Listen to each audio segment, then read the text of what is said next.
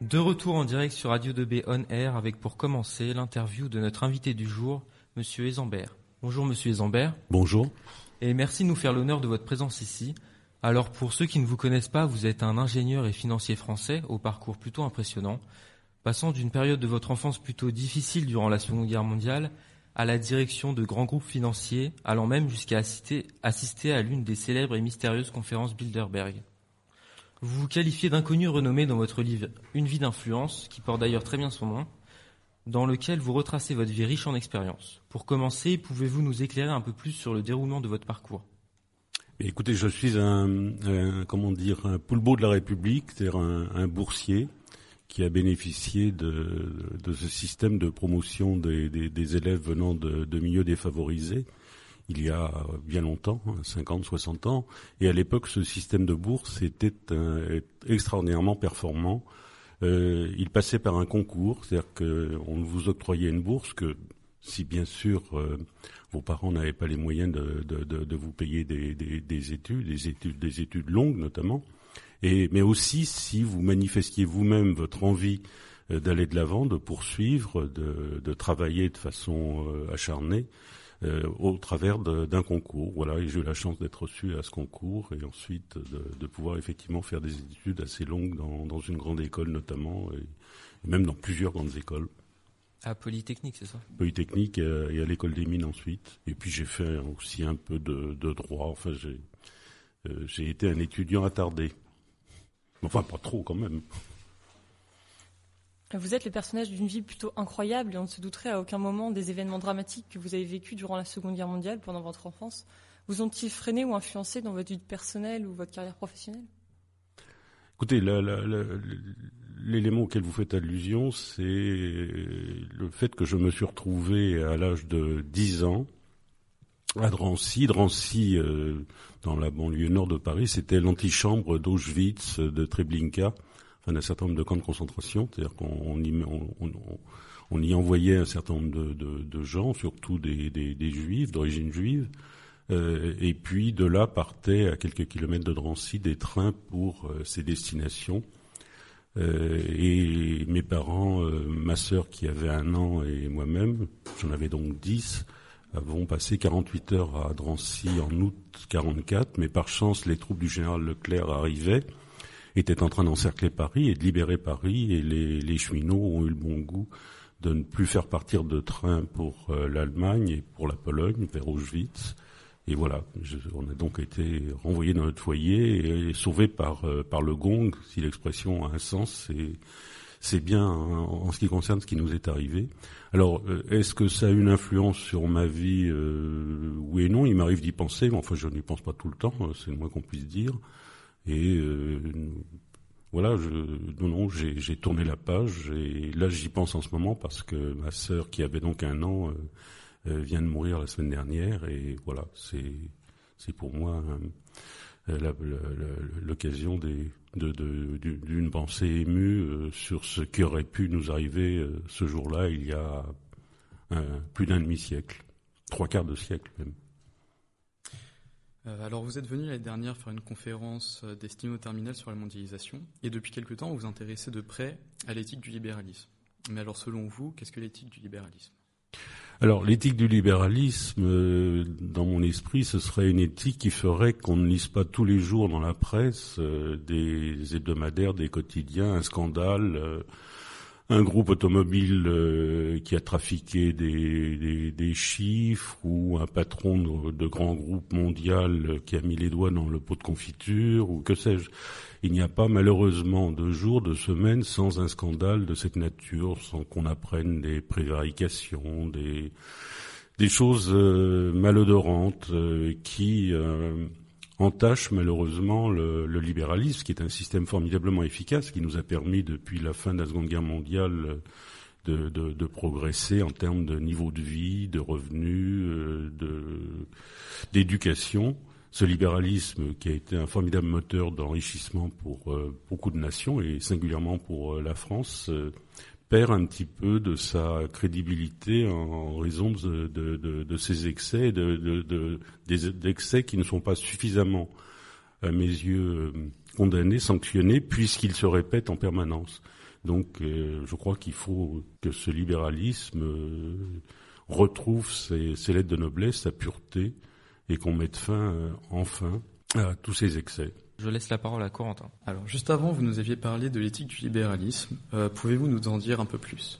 Alors, sur euh, ce besoin d'éthique que j'ai évoqué tout à l'heure, euh, j'ai imaginé une solution qui permettrait, qui permettra, je l'espère, d'y mettre un terme, ou en tout cas de, de corriger les excès les plus flagrants de ces atteintes au, au, au libéralisme on peut bien sûr légiférer, euh, le, des gouvernements un peu partout dans le monde peuvent émettre de nouvelles lois, de nouvelles régulations. Bon, il se trouve que je connais bien tout cela parce que j'ai été moi-même euh, dans deux systèmes de régulation, la COB et l'autorité des marchés financiers. On trouve toujours euh, dans ces systèmes de régulation des façons de tourner ce que la loi impose.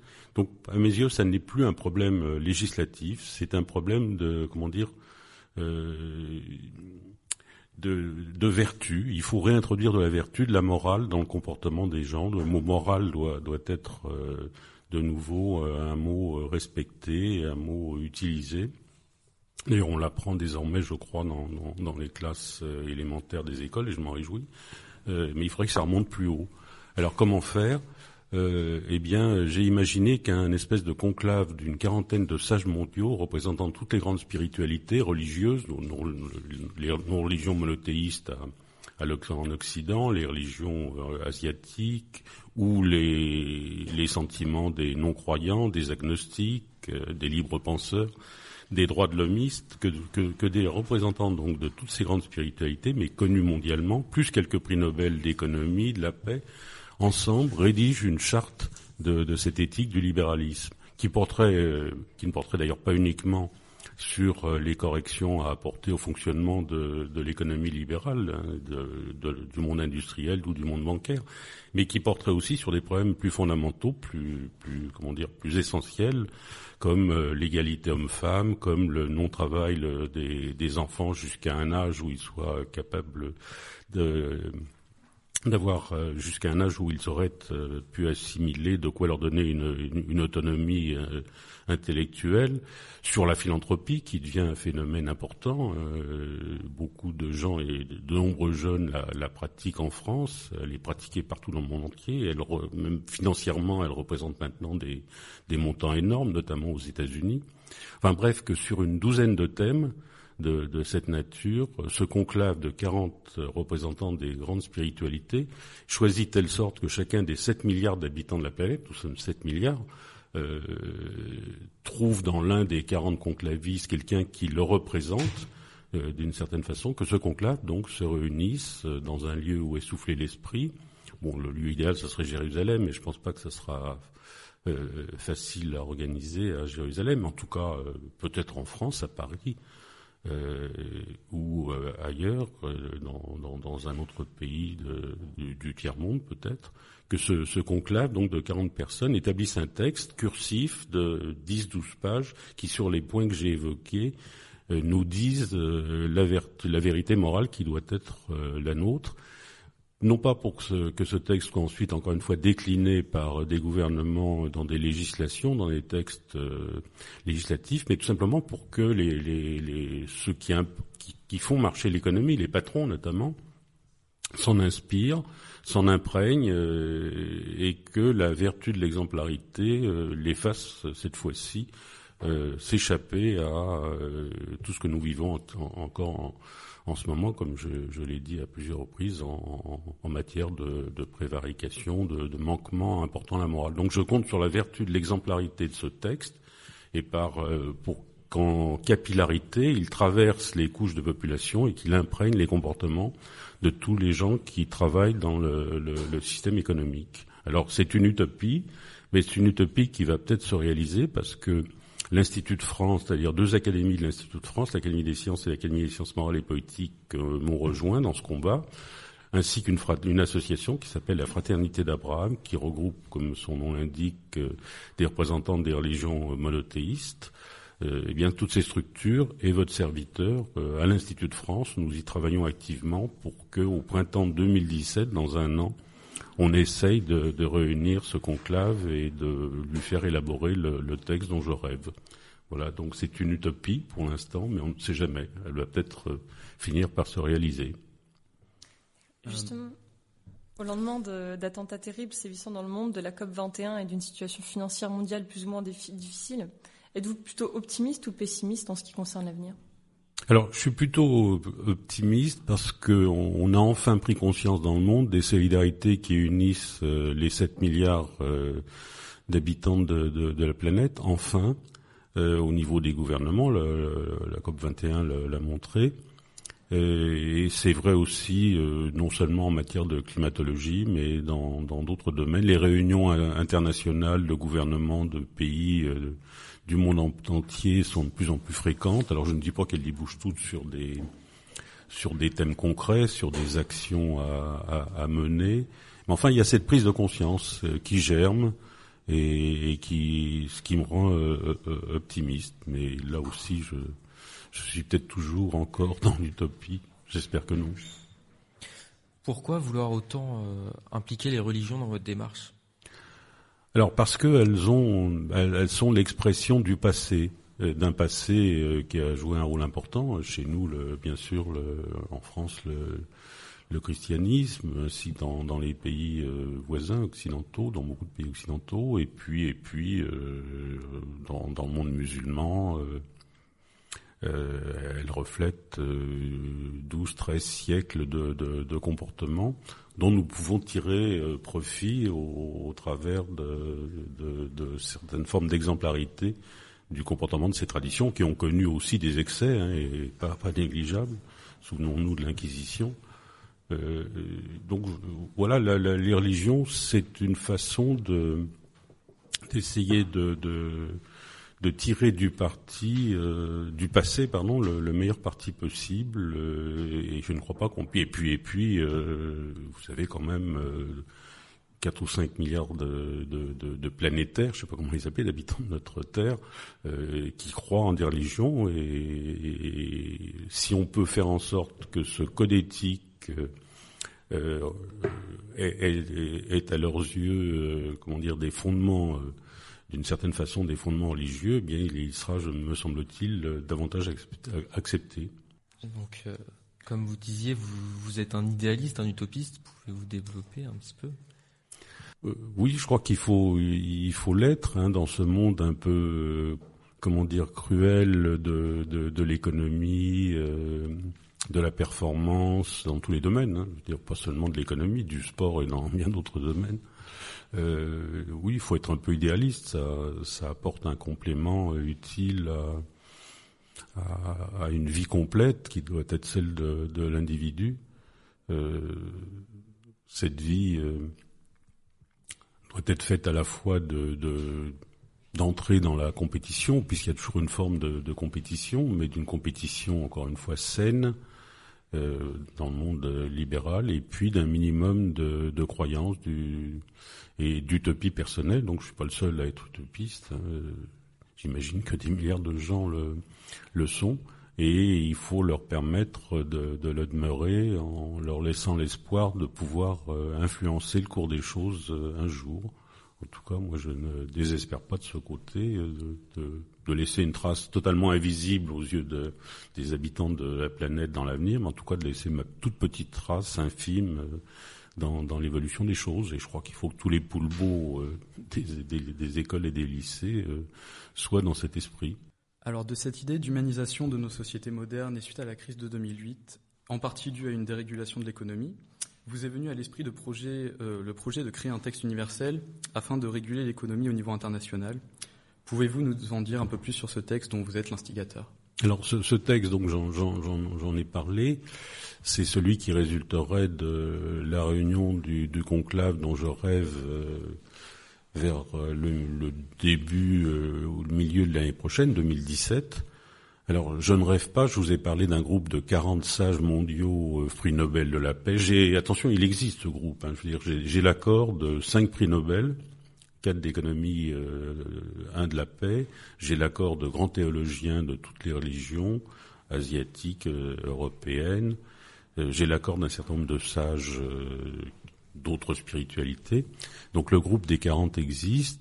Je pense que j'arriverai à, avec la fraternité d'Abraham que j'évoquais tout à l'heure et l'Institut de France, à le faire se réunir, euh, donc soit à l'Institut même, soit ailleurs, euh, dans, dans, dans, à peu près euh, une année. Le problème, c'est d'élaborer un texte. 40 personnes se réunissant pendant 48 heures pour élaborer un texte, c'est difficile. D'où un texte que j'ai préparé dans lequel je pose des questions à, ce conclave en lui disant voilà les points sur lesquels je souhaiterais que vous répondiez dans euh, ce que sera cette euh, charte mondiale euh, de l'éthique. Donc voilà, le dispositif est, est prêt. Des conférences ont lieu tous les mois à l'Institut par un des membres du conclave pour commencer à évoquer certains points importants du futur texte. elles sont d'ailleurs, vous pouvez y assister, tout le monde peut y assister. C'est le premier lundi du mois à 17h30 dans la grande salle de l'Institut. Il suffit de s'inscrire. Donc tout ça est public. Et euh, comme tout cela fonctionne pour l'instant euh, sans, sans, problème, sans anicroche, eh bien je, je continue à, à, espérer et à fonder des, des espoirs sur l'arrivée au grand jour dans à peu près un an d'un texte, euh, encore une fois relativement court mais fort, qui permettra de, de, mettre fin aux excès que l'on constate aujourd'hui. Mais y aura-t-il une démarche de légalisation du texte auprès de grandes organisations? Alors, pas forcément, encore une fois, je crois davantage à la vertu de l'exemplarité, ou à, la transmission de ce texte euh, par capillarité entre les différentes strates des, populations. Je, n'appelle pas de mes voeux du tout une traduction, encore une fois, législative ou réglementaire de, de ce texte. Vous savez, vous avez d'innombrables textes hein, qui codifient les choses. Encore une fois, ils sont tournés ignoré, euh, par euh, de, savants juristes qui trouvent toujours des façons de faire en sorte qu'on n'applique pas ou qu'on applique euh, insuffisamment un texte. Donc non, c'est ça n'est pas du tout l'esprit dans lequel nous travaillons. tous les gens que j'ai la chance d'avoir avec moi sur ce thème. Encore une fois, c'est nous voulons un texte qui apparaîtra, pardon de le dire, sous cette forme comme un ovni en, dans, dans, un an et qui imprégnera euh, le fonctionnement de, des, des, grandes institutions euh, libérales, du, de l'industrie, de, de, la banque, du commerce. Euh, voilà, voilà ce que j'attends de, de ce texte, parce que ce texte n'est pas le premier. Il y en a eu d'autres qui ont été élaborés par les Nations Unies, l'ONU, par l'OCDE, par d'autres enceintes. Euh, personne n'en a jamais entendu parler. Ils, ont, ils sont tombés dans l'oubli, n'ont pas été appliqués. Donc, je veux dire, euh, je, je, ce, ce, texte n'aura un intérêt que s'il apparaît comme quelque chose qui en descend en profondeur dans le dans le, le cœur des gens, l'esprit et le cœur des gens. Donc, il y a des risques qu'il soit lui aussi ignoré. Pardon? Il, y a des risques qu'il soit lui, lui, aussi ignoré. Oui, oui, il y a, bah oui, il y a toujours des risques, mais tant pis prenons-les et avançons. Il y a toujours des risques dans toute aventure humaine, de toute façon. Alors, euh, il nous reste un peu de temps. Euh, alors, nous allons sortir de la sphère économique et sociologique pour s'intéresser à vous personnellement. Depuis les années 90 environ, vous êtes impliqué dans différents milieux associatifs et il y a une association qui vous tient particulièrement, particulièrement à cœur et que vous avez créée en 1991. C'est la Fondation française pour la recherche sur l'épilepsie. Pouvez-vous nous en dire plus sur euh, cette association? Alors, je, m'occupe effectivement de, de beaucoup d'associations et de fondations, enfin de beaucoup, de plusieurs associations et de fondations, pour, beaucoup d'entre elles dans le domaine neurologique. Alors pourquoi dans, dans, le domaine neurologique? Parce que c'est un domaine euh, qui enfin est en train de, progresser, dans, dans lequel la, recherche et la découverte sont en train de, progresser de façon importante. Euh, on est à, l'aube de, découvertes extraordinairement extraordinaires sur le fonctionnement du cerveau et sur la guérison des grandes pathologies du cerveau que sont euh, les maladies d'Alzheimer, de Parkinson, la sclérose en plaques, euh, l'épilepsie, et puis aussi, et ceci est vrai également dans le domaine des maladies psychiatriques, hein, l'autisme, la, schizophrénie, la maladie bipolaire et bien d'autres. Et j'ai d'ailleurs créé une fédération de, des associations qui s'occupent de toutes ces pathologies, qui s'appelle la Fédération pour la recherche sur le cerveau, qui, la, qui, qui, organise des réunions, qui collecte des fonds sous le label de Neurodon.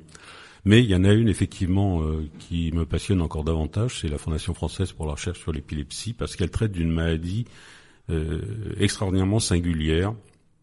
D'abord parce qu'elle est complexe, on a beaucoup de difficultés à y trouver des remèdes. On, est, on, traite surtout les effets de la maladie, c'est-à-dire qu'on, ne sont, les effets sont dans un certain nombre de cas plus visibles des crises d'épilepsie, mais la maladie elle-même n'est pas n'est pas n'est pas guérie.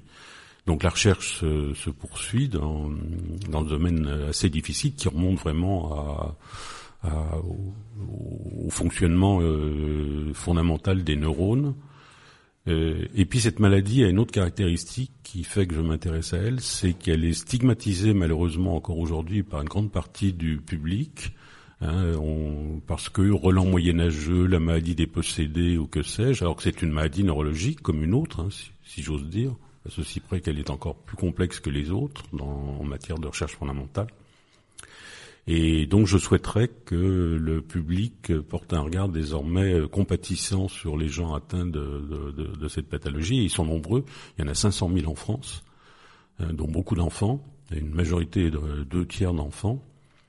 Et donc que le grand public porte un regard compatissant sur cette maladie et qu'on y affecte encore davantage de qu'on à, la recherche sur ce thème euh, parce que parce que euh, il le mérite. C'est là et alors euh, aussi pour une dernière raison qui est que toutes les grandes pathologies maintenant ont un espèce de schéma directeur de plan approuvé par les pouvoirs publics. Il y a un plan Alzheimer, il y a un plan sclérose en plaques, il y a un plan Parkinson. Et il n'y a rien sur l'épilepsie, c'est-à-dire qu'il y a des recherches, bien sûr, il y a un, certain nombre de laboratoires de recherche qui font, euh, qui travaillent sur euh, ce thème, Dieu merci, mais il n'y a pas de priorité, rien, euh, rien de, et puis il n'y a pas, comment dire, de synthèse de, au niveau des pouvoirs publics sur les efforts à faire, et ils sont nombreux. On, est loin du compte. en, faveur de, de, de, cette pathologie. Donc voilà, je, je, je souhaite vivement pour ma part que qu'on dresse les choses et que je pense que j'aurai prochainement l'occasion de voir la ministre de la santé et je lui dirai euh, de façon très concrète ce que je viens ce que je viens d'essayer de, de, vous dire en, quelques mots sur euh, cette pathologie qui n'est pas mystérieuse, qui est une pathologie encore une fois neurologique qu'il faut traiter comme telle avec l'appui de la science et, et des chercheurs.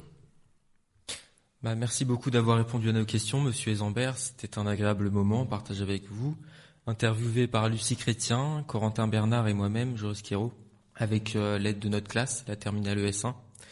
Et nous conseillons à tous les auditeurs votre livre Une vie d'influence des éditions Flammarion, notamment disponible au CDI du lycée, mais aussi euh, tous vos autres ouvrages, parce que vous en avez fait plusieurs. Et on laisse la place à l'interview d'anciens élèves du lycée qui seront à l'antenne juste après une pause musicale. Merci à vous.